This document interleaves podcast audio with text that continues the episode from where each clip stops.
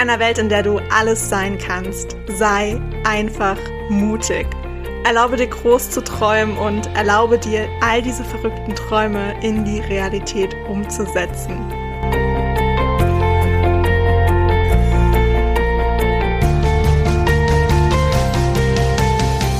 Hey, ich bin Hannah und ich stehe immer irgendwo zwischen Tagträumen und Mutausbrüchen. Und ich möchte dir mit meinem Podcast Edition Mut ganz viel Inspiration und Impulse für deinen Alltag schenken. Ich freue mich wirklich mega, dass du dir diese Zeit für dich heute nimmst, um diese Podcast-Folge zu hören und wünsche dir dabei ganz viel Spaß, viele neue Erkenntnisse und würde sagen, auf geht's! Hello, hello, hello zu dieser neuen Podcast-Folge. Heute wieder eine Folge, in der ich etwas vorlesen werde. Ich habe sehr Gefallen an diesen Folgen gefunden, muss ich ganz ehrlich sagen. Vor allem, wenn ich einmal dabei bin, macht es so viel Spaß, dass ich dann gleich das nächste Buch aus dem Schrank hole und ähm, einfach weiterlese. Von daher finde ich es auch so schön, dass die Folgen so gut bei euch ankommen. Ich bekomme auch immer sehr, sehr schönes Feedback dazu.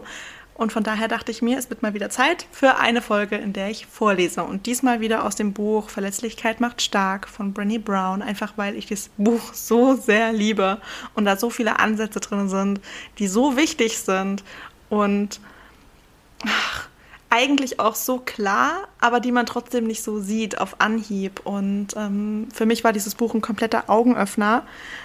Ich hoffe wirklich, dass ihr ja, alle euch mal die Zeit nimmt, dieses Buch zu lesen, weil da wirklich ganz, ganz, ganz, ganz wichtige Punkte drin stehen.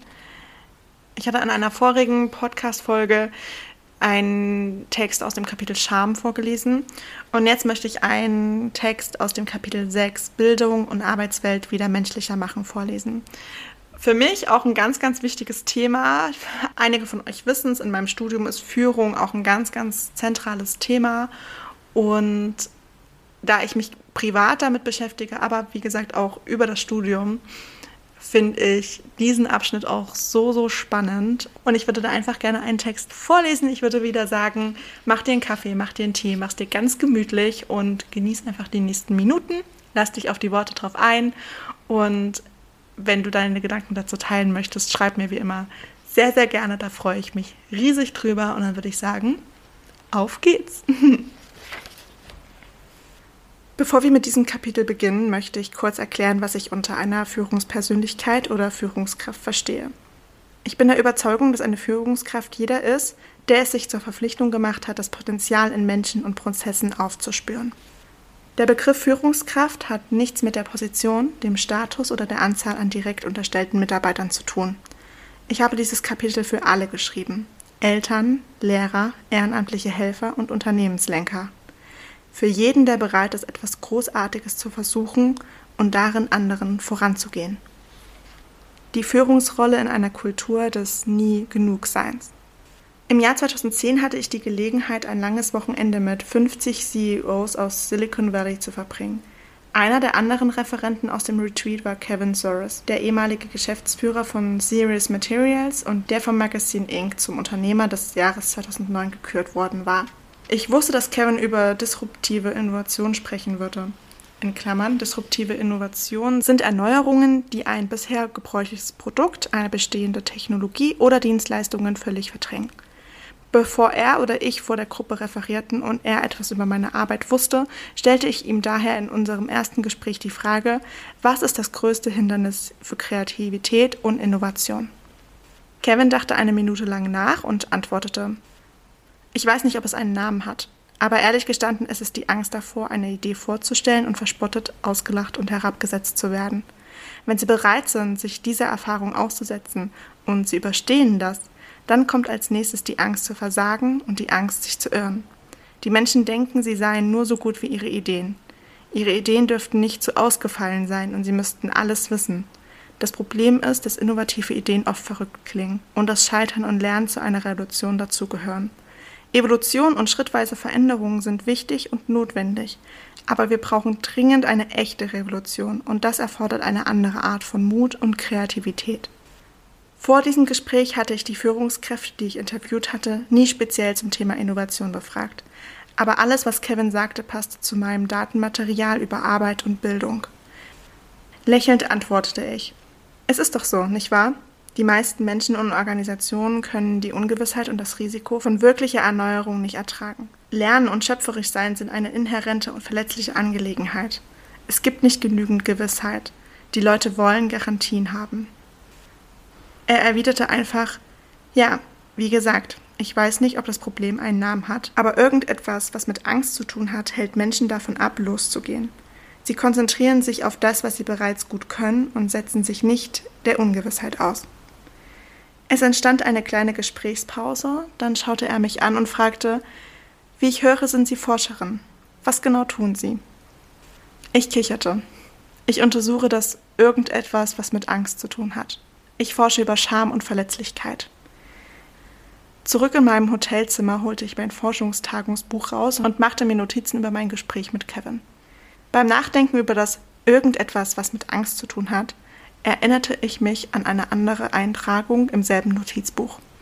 Ich blätterte zurück, bis ich die Feldnotizen fand, die ich mir nach einem Gespräch mit Mittelstufenschülern über ihre Erfahrungen im Unterricht gemacht habe. Als ich sie zu beschreiben bat, was der Schlüssel zum Lernen sei, gab ein Mädchen eine Antwort, die bei den anderen heftiges Nicken und Kommentare wie Ja, das ist es und genau auslösten. Manchmal kannst du Fragen stellen oder etwas problematisieren, aber wenn du einen Lehrer hast, dem das missfällt, oder Mitschüler, die sich über so jemanden lustig machen, hast du schlechte Karten. Ich glaube, die meisten von uns lernen, dass es am besten ist, mit gesenktem Kopf dazusitzen, den Mund zu halten und auf gute Zensuren zu achten. Als ich diese Stelle in meinem Notizbuch wieder las und über mein Gespräch mit Kevin nachdachte, war ich perplex. In meiner Funktion als Universitätslehrerin brach es mir das Herz. Wir können nicht lernen, wenn wir mit gesenktem Kopf dasitzen und den Mund halten. Als Mutter einer Tochter in der Mittelstufe und eines Vorschulkindes machte es mich wütend. Als Forscherin war es der Augenblick, als ich anfing zu begreifen, wie oft sich die Schwierigkeiten in unserem Bildungssystem und die Herausforderungen in der Arbeitswelt gegenseitig spiegelten. Ich hatte sie zunächst als zwei separate Bereiche eingeordnet, einen für die Pädagogen und den anderen für die Führungskräfte. Als ich die Daten nochmals durchging, begriff ich jedoch, dass Lehrer und Schulleitungen auch Führungskräfte sind. Und Firmenchefs, Manager und Supervisoren sind auch Lehrer.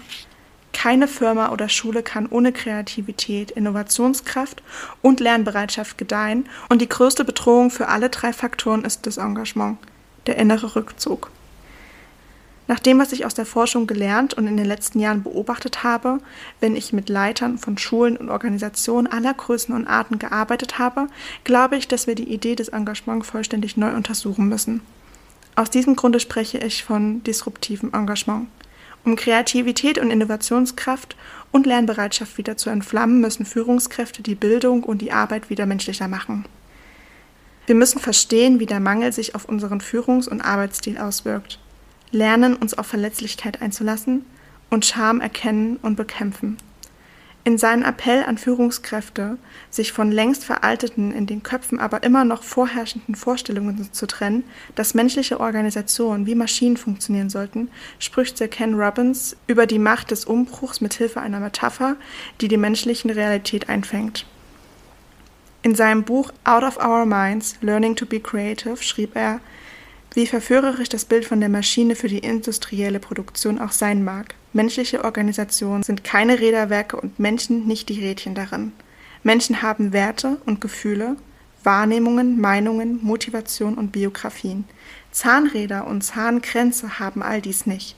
Eine Organisation ist nicht das Gebäude, in dem sie arbeitet, sie ist das Netzwerk der darin handelnden Menschen. Wir sollten uns keiner Täuschung hingeben. Die Rehumanisierung von Bildungswesen und Arbeitswelt erfordern eine mutige Führung. Ehrliche Gespräche über Verletzlichkeit und Scham stiften Unruhe. Wie gesagt, der Grund, aus dem wir diese Gespräche nicht in unseren Organisationen führen, ist ja gerade der, dass sie Licht in dunkle Ecken werfen.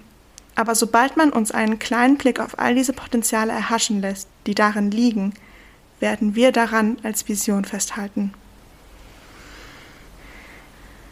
Das war das kleine Kapitel. Es geht natürlich noch weiter, auch genau zu diesem Thema, aber das war der Teil, den ich euch gerne vorlesen wollte, den ich mit euch teilen wollte. Ich hoffe, ihr habt jetzt einiges zum Nachdenken. Und wenn ihr eure Gedanken teilen magt, dann schreibt mir, wie immer, super, super gerne. Darüber würde ich mich wirklich riesig freuen.